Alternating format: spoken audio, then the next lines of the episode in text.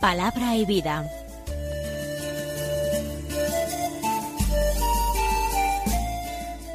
Con el padre Manuel Horta, desde Sevilla.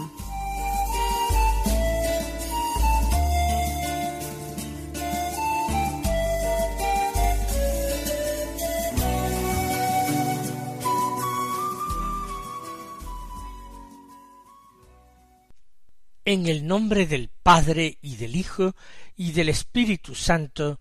Amén. Alabados sean Jesús y María. Muy buenos días, queridos amigos, oyentes de Radio María y seguidores del programa Palabra y Vida. Hoy es el martes de la trigésima semana del tiempo ordinario. Este martes es 25 de octubre y nosotros nos disponemos a escuchar la palabra de Dios en obsequio de nuestra Madre del Cielo, la Santísima Virgen María del Rosario. Vamos a ir desgranando las cuentas del Rosario, rezando Ave Marías en su honor.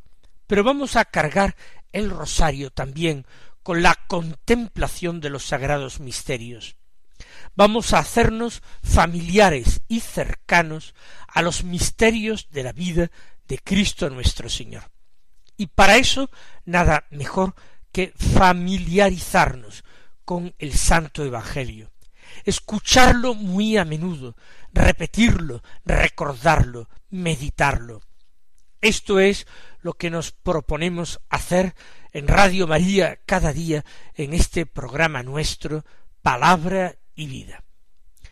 Por eso vamos a comenzar escuchando el Evangelio de la Misa del día, que es de San Lucas, del capítulo trece, los versículos dieciocho al veintiuno, que dicen así. En aquel tiempo decía Jesús, ¿a qué es semejante el reino de Dios? ¿O a qué lo compararé? Es semejante a un grano de mostaza que un hombre toma y siembra en su huerto. Creció, se hizo un árbol, y los pájaros del cielo anidaron en sus ramas. Y dijo de nuevo, ¿A qué compararé el reino de Dios? Es semejante a la levadura que una mujer tomó y metió en tres medidas de harina hasta que todo fermentó. Hoy volvemos a un texto evangélico en el que solamente nosotros encontramos palabras de Jesús. Es un pequeño discurso de Jesús en el camino que él realiza hacia Jerusalén.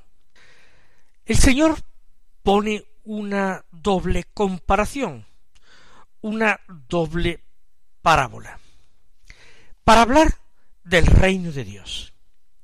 Y comienza así, ¿a qué es semejante el reino de Dios? ¿A qué lo compararé? Por tanto, más que una parábola que implica una historia, una narración, que sirve de base para descubrir, desvelar algún misterio del reino, aquí Jesús simplemente busca una comparación que sirva de la misma manera para ilustrar algún aspecto del reino. Y el Señor va a narrar dos comparaciones. Por una parte la del grano de mostaza y por otra parte la de la levadura. Lo primero que nos llama la atención es que en la primera parábola el protagonista es un hombre, un hombre que toma y siembra en su huerto una semilla, un grano de mostaza. En la segunda parábola, protagonista es una mujer, una mujer que pone levadura en la masa que está amasando para hacer pan, imaginamos. No es el único caso de comparaciones, ejemplos o parábolas dobles en que alternativamente el Señor utiliza una figura masculina o una figura femenina. Por ejemplo, en la parábola de la oveja perdida, es un hombre el propietario de las cien ovejas que pierde una, y que la busca por el desierto, por los montes, hasta que la encuentra, y la trae de vuelta al redil. Mientras que en la parábola, esta sí es una verdadera parábola, en la parábola paralela, digo, la parábola de las dracmas, se trata de una mujer que tiene cinco dracmas y que ha perdido una, ha perdido una moneda y entonces enciende una lámpara y barre la casa y busca cuidadosamente en su casa hasta que la encuentra. Un hombre y una mujer, protagonistas ambos de dos parábolas en paralelo del Señor. No son tampoco las únicas. Hay de nuevo alternancia masculina y femenina en aquella comparación de el hombre que echa vino nuevo en odres viejos y entonces los odres se revientan y el vino se pierde. A vino nuevo hay que utilizar odres nuevos. Y como paralelo a este, esta comparación, Jesús habla de una mujer que echa un remiendo de paño viejo a un vestido nuevo. ¿Qué ocurre cuando se moja? Lo eh, nuevo tira de lo viejo, encoge y tira de lo viejo, que a su vez se rompe también y deja un roto peor que el que trataba de remediar con ese parche. ¿Por qué Jesús a veces actúa así, poniendo estas parábolas o comparaciones dobles, masculinas y femeninas? Porque cuando Jesús habla del reino de Dios, está hablando del mismo Dios y de cómo actúa de Dios. Siempre se trata de una revelación del misterio de Dios nadie puede hablar de Dios sino el que bajó del cielo, el Hijo del Hombre. Esto lo afirma expresamente Jesús en el Evangelio. Él es el que bajó del cielo, por tanto el único que puede hablar por experiencia con un conocimiento perfecto de Dios. Él conoce íntimamente a Dios, él mismo es Dios.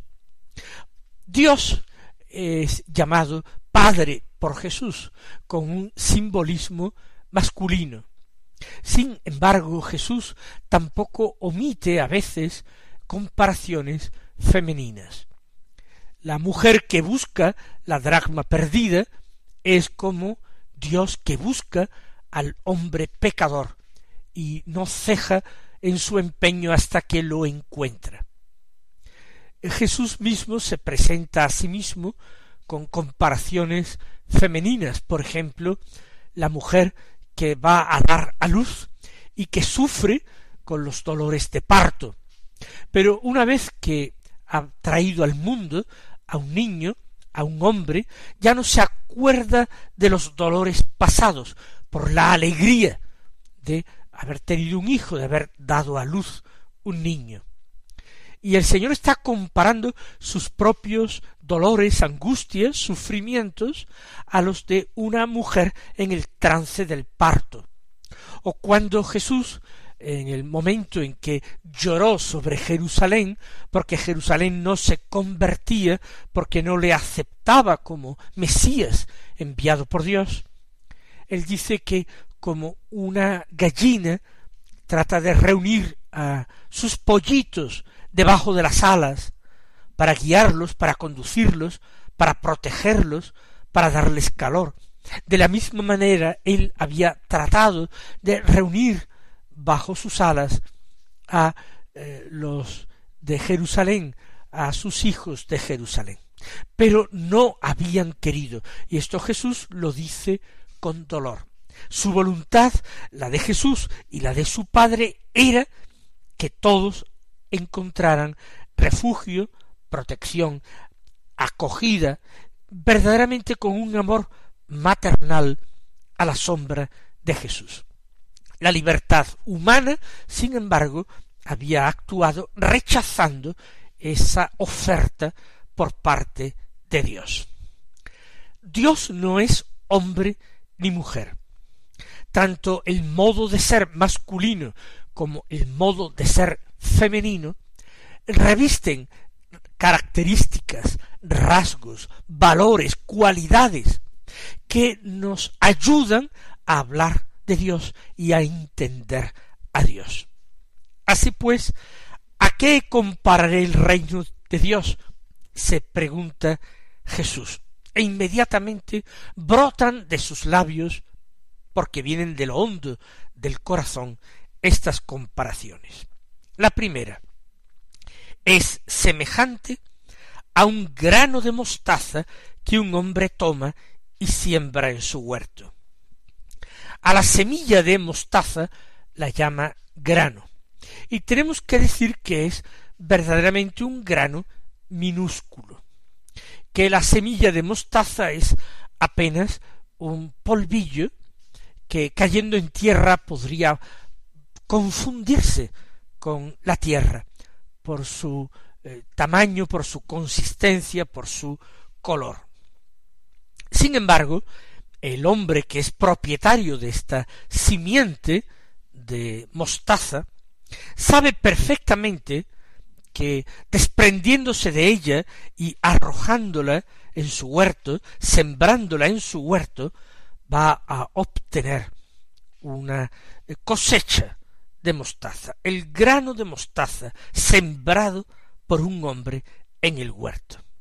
Comienza con un doble misterio de ocultamiento, de humildad, de pequeñez, semilla invisible, en la tierra arrojada, mimetizada con la tierra, pasa totalmente desapercibida. Por otra parte, acto de desprendimiento, de desposesión. El hombre siembra despojándose de aquella semilla que hasta ese momento ha constituido un valor para él. El reino es algo semejante, algo que implica aceptarlo desde la fe con un riesgo, ese riesgo de la fe, donde no hay certezas, donde no hay seguridades. Hay que soltarse, hay que abandonarse, hay que desprenderse uno de sí mismo, hay que desprenderse de la propia voluntad, del propio querer, del propio interés, hay que desprenderse del hombre viejo, de ese viejo yo con una creencia grande al egoísmo, a la búsqueda de su interés, de su conveniencia.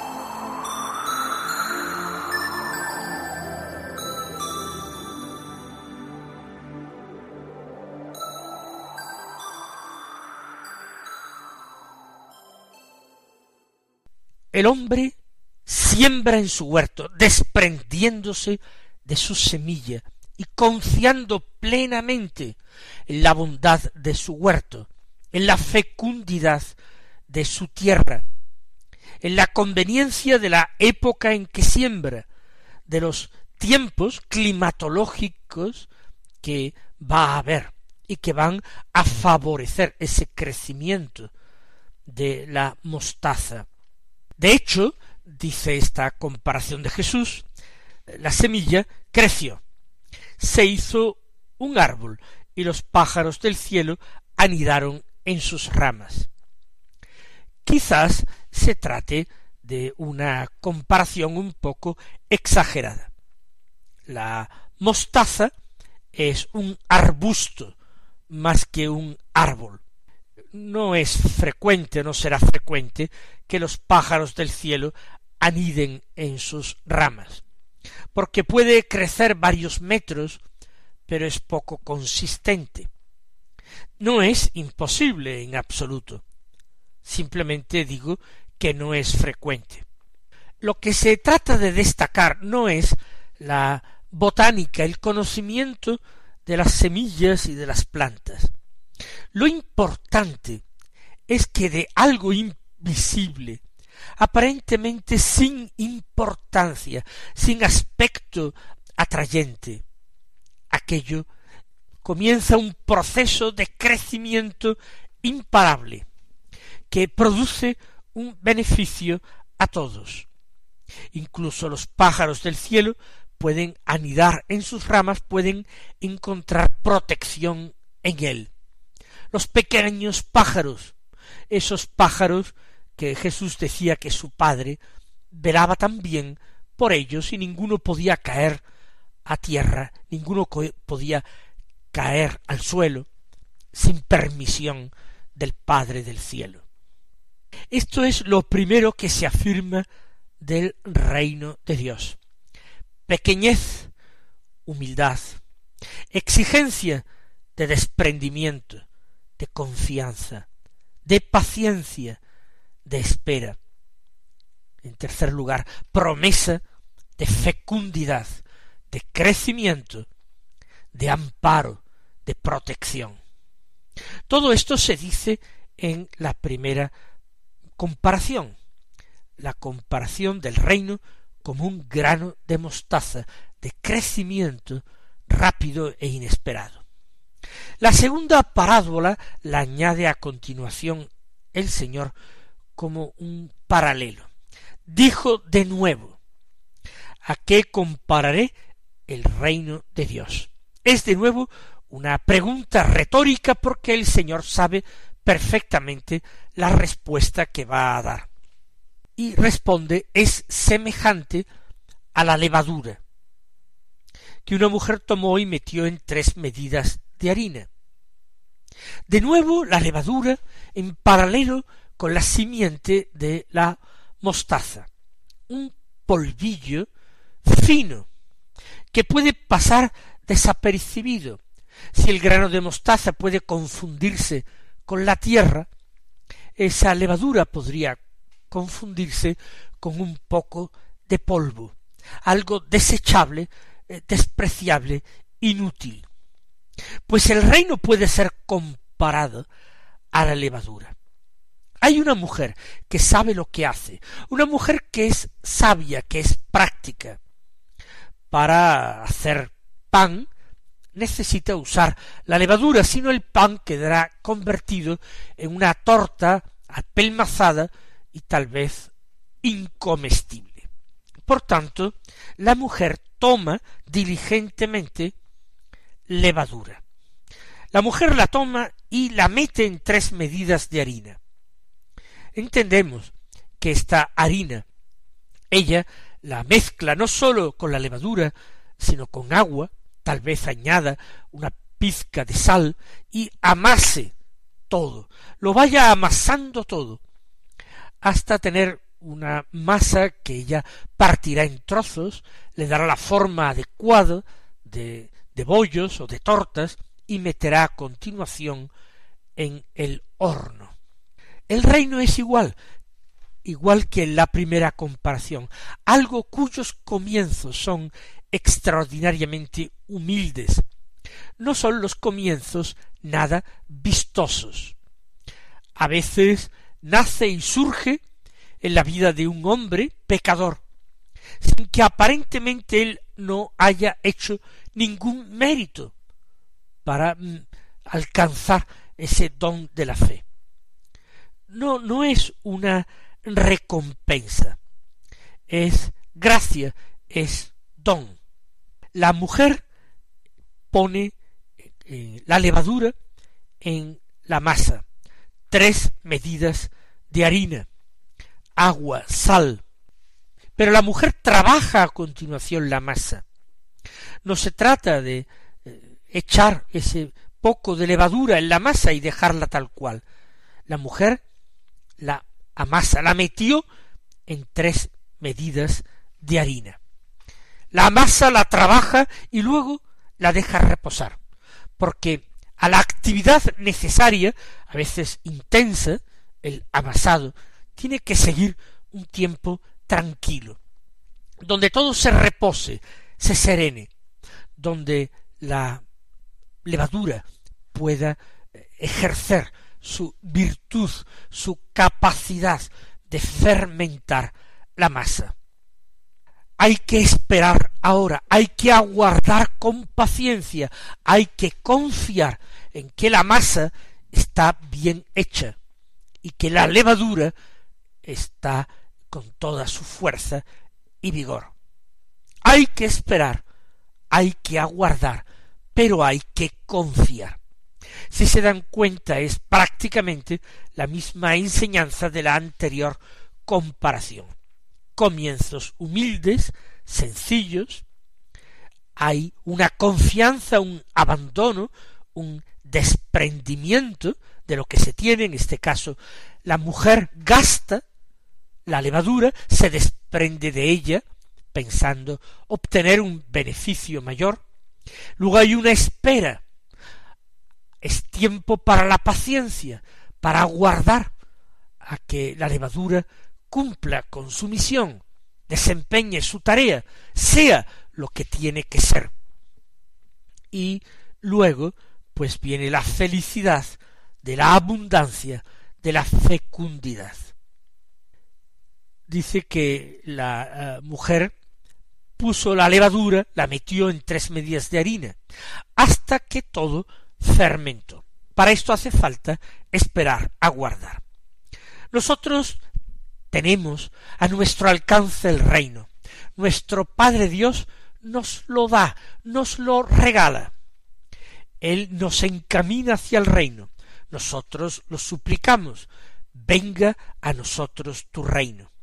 Pero tenemos que evitar con todo cuidado abandonar alguna de estas líneas de acción que hemos enumerado, la sencillez, la humildad, el desprendimiento, la confianza, la paciencia, la fortaleza, la generosidad, debemos nosotros tampoco abandonar estas virtudes cristianas y permitir que la palabra de Dios vaya haciendo su camino en nuestras vidas, vaya iluminando y limpiando nuestros corazones y nos vaya dando la fuerza de discípulos del crucificado. Mis queridos hermanos, que el Señor os colme de bendiciones y hasta mañana si Dios quiere.